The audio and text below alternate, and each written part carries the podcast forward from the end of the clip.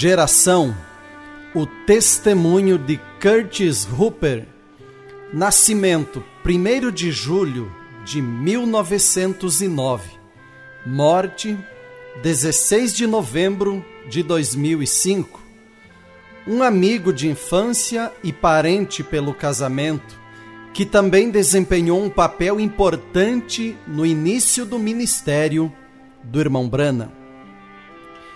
Minha mãe era uma broi. A mãe de Meda, nós a chamávamos de Mã, e ela era minha tia. Também era uma broi.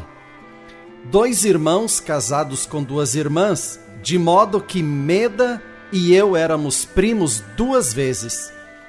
Aquela pequena Meda, ela era um anjo em pessoa.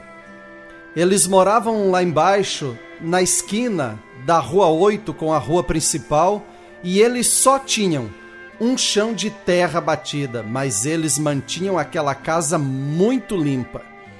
Ela trabalhava duro na fábrica de camisas para ajudar sua família. Bill encontrou uma joia quando ele se casou com ela. Bill e eu éramos da mesma idade. O aniversário dele era no dia 6 de abril e o meu no dia 1 de julho.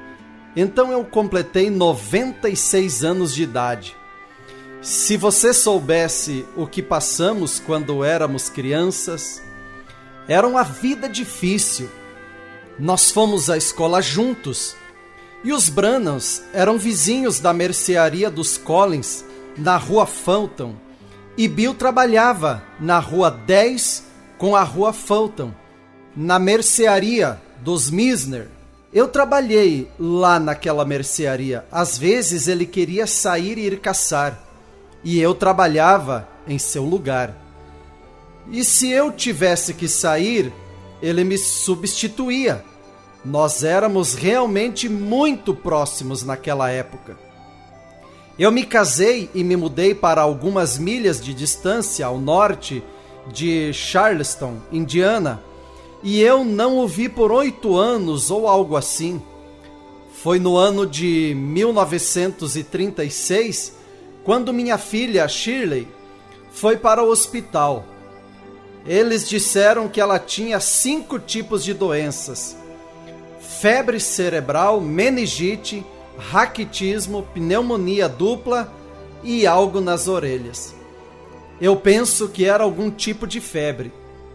Os médicos ficaram lá e nos disseram que não havia chance alguma dela viver. Minha mãe perguntou: Curtis, você já pediu para algum homem de Deus orar por essa criança? Eu respondi: Não, mãe. Eu não vou à igreja.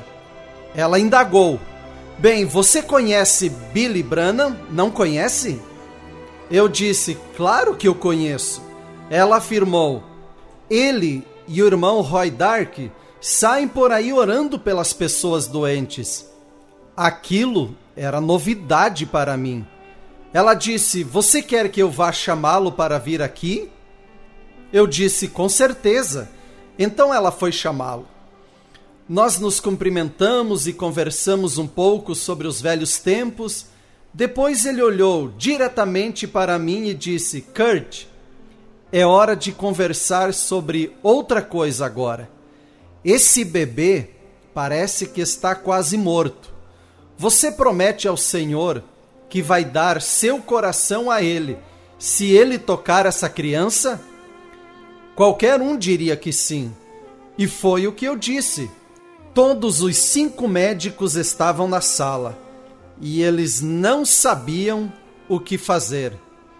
Ele disse: se algum de vocês não crê, por favor, saia da sala. Aqueles médicos olharam uns aos outros. Uma enfermeira estava em pé ali, com lágrimas escorrendo pelo seu rosto, e ela estava branca como a neve. Ele pediu a todos para curvarem as cabeças. Eu inclinei a cabeça. Um minuto depois que ele entrou em oração, aquele bebê começou a ficar bem. Você podia notar. Na manhã seguinte eu disse à enfermeira: Senhora Palmer, Apronte meu bebê, nós vamos para casa. Ela disse: Casa, senhor Hooper? Você não irá. Você não pode levá-la. Você nunca vai chegar em casa. Eu disse: Não me fale isso. O bom Senhor a curou e ele me verá lá em casa. Hoje, Shirley tem 68 anos de idade e todos os dias no caminho para seu trabalho ela passa por aquele lugar onde quase morreu. Quando Hope, a primeira esposa do irmão Brana e mãe de Billy Paul, morreu, Mabroy e Meda prometeram criar Billy Paul, e elas o fizeram. Por um tempo nós éramos todos como uma família. Comecei a ajudar no tabernáculo em 1940, liderando os cânticos, e algumas vezes eu ficava encarregado de pregar quando Bill não estava lá na quarta-feira à noite. Ele patrulhava para a Companhia de Serviços Públicos e também pastoreava a igreja. Minha filha do meio, Evelyn, nós a chamamos de Cici, tinha asma. Algumas vezes ela desmaiava e ficava roxa.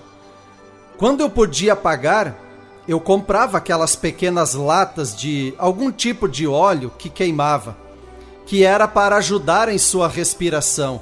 E eu me sentei muitas noites com ela, queimando aquele óleo e ouvindo enquanto ela lutava para conseguir respirar. Então, eu tinha que ir ao trabalho no outro dia. Um dia, o irmão Brana e eu estávamos na casa da senhora Hesse, orando com ela porque ela havia sofrido um ataque cardíaco. Quando alguém veio, bateu na porta e disse: Kurt, é melhor você ir para casa Cici desmaiou, está roxa, rígida e não está respirando. Minha casa ficava a cerca de três quarteirões de distância. Bill pegou seu carro e disse: Eu te levo, Kurt. Nós chegamos e ela estava deitada no sofá. A mãe e todos estavam chorando. Ele foi e orou por ela, mas ela ainda não estava respirando, nem se mexeu. Seus olhos estavam abertos e parados. Nós pensamos que ela havia falecido. Esperamos e ela ainda não havia respirado. Eu não sabia o que fazer. Depois de um tempo eu disse a Bill: Você me leva até a casa funerária para eu pedir para o Sr. Kutz vir pegá-la? Ele começou a andar em direção à porta colocou a mão na maçaneta, mas parou e colocou sua outra mão no batente da porta. Então ele se virou e disse: Todos que aqui estão, dobrem seus joelhos. Essa criança vai viver. Ele já tinha orado por ela antes, e ela estava tão rígida quanto podia estar.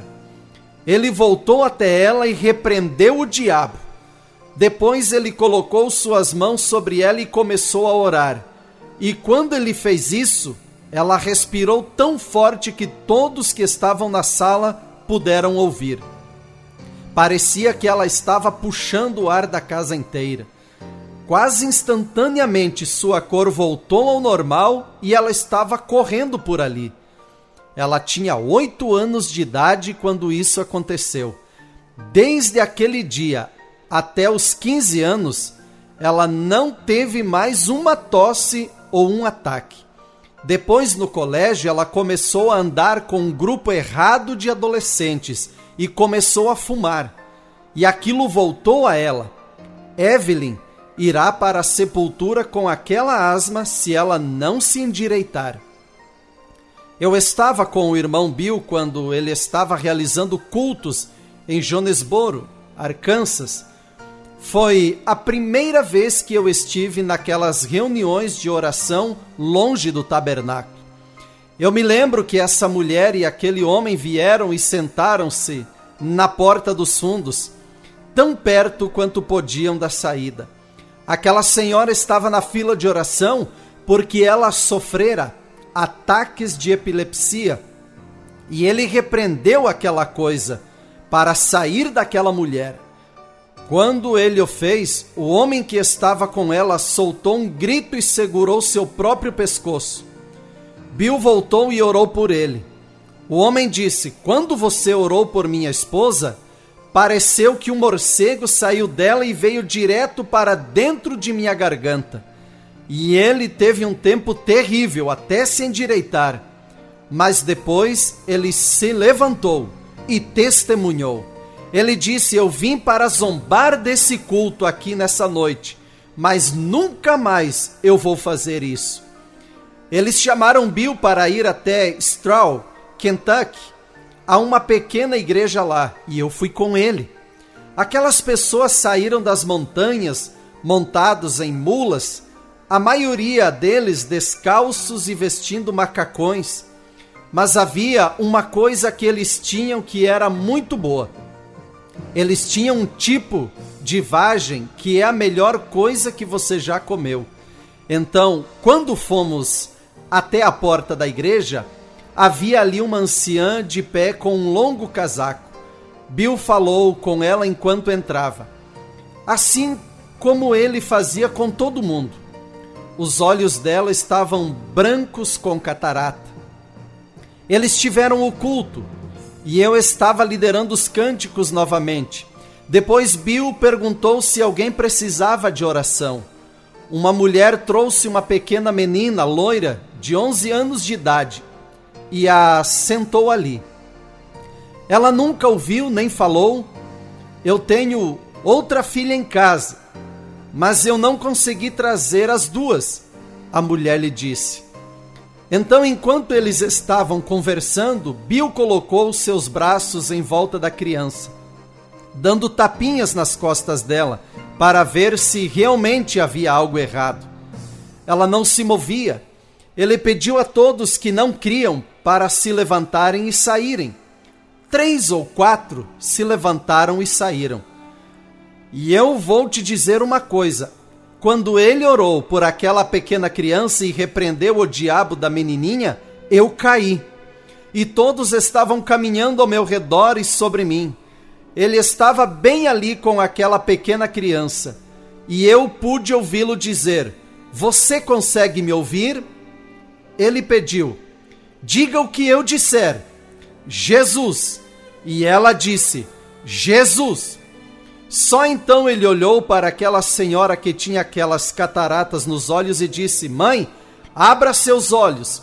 Ela piscou algumas vezes e eles estavam tão limpos quanto podiam estar.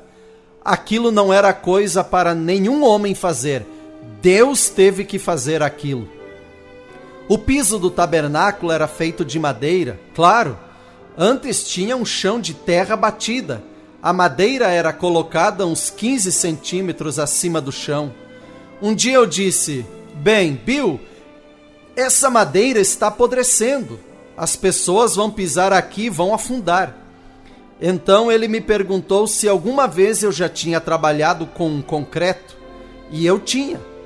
Então, eu e um amigo, irmão Gran Snilling, tiramos todo o piso velho e eu coloquei 48 carregamentos de cascalho e areia ali. Então eles derramaram o concreto ali. Aquele piso não tem um pedaço sequer de ferro e nenhum reforço. E até onde eu sei, ele ainda não rachou. Depois Bill disse: O que você acha de um novo batistério? O batistério que tínhamos era precário mas as pessoas eram salvas no altar e eram batizadas naquela água gelada, no nome do Senhor Jesus, clamando o seu nome. Mas eu disse: tudo bem, vamos fazer isso também. E nós o fizemos. O irmão Bill me mandou uma carta um dia que dizia: Kurt, tenho algo a lhe dizer. Eu tenho que sair daqui. O povo está tentando fazer de mim o Messias e eles estão batizando pessoas lá em Kentucky em meu nome. O Senhor não vai deixar ninguém tomar a sua glória. Isso foi o que ele disse. Ele queria que eu contasse para o irmão Metcalf, porque ele tinha trabalhado com o irmão Bill e ele era um bom trabalhador. Ele disse: Eu acabo de pagar a última dívida que eu tinha com o governo e eu tenho que sair daqui. Há muito fanatismo agora. É necessário que seja o Senhor chamando para esses dons. Não é porque eu quero que você seja algo. Não é dessa maneira. Ele chama quem ele escolhe. Quando você vê o que é real, você reconhece. Agora, todas essas coisas aqui são memórias. Há muitas coisas boas que aconteceram.